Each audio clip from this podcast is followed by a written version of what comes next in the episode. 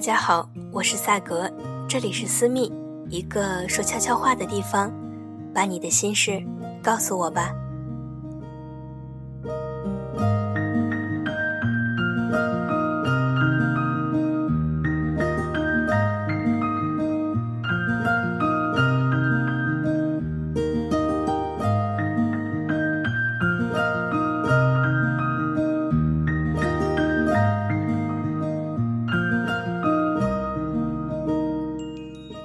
在你能完全独立之前，过的日子只能叫生存，自立接下来的岁月才能尽情的活。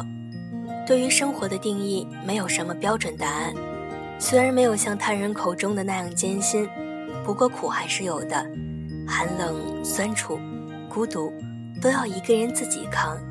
这算是生命本来的模样。我们不应该去埋怨生活，责怪谁，亦或敷衍某人。经历一段时间，回首往事的时候，自己都会被感动到。我们去过的地方，经历的事情，都是必定要发生的。感谢承受的所有，不必抱怨，梦想都会一一实现。苟活太久就难以喘息，纵酒欢歌就难以自拔。不想虚度时光的最好办法，就是全力以赴，靠着自己的努力，心安理得。每个人都有尝试的机会，但不拼尽全力，结果又有谁知道呢？所有人都有梦想、追求，没人有资格对你的未来指指点点，请你也做好别人的旁观者。我认为的善良，是一颗对万物有着包容心的情感，所有的人事物都一视同仁的对待。有色眼镜下观察到的世界是有缺陷的。不能因为他的过去，就轻易否定了一个人的价值。你有过去，他有过去，谁没有过去呢？不计较，不轻蔑，就那么难吗？你说身不由己，可谁的生活容易？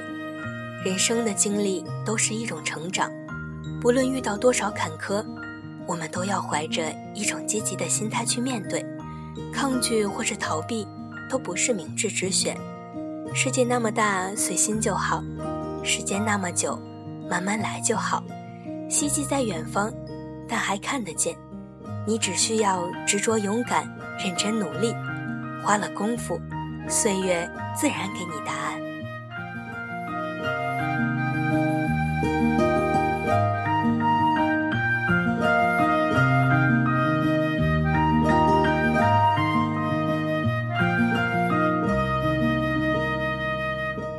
大威是我认识人里最认真努力的，没有之一。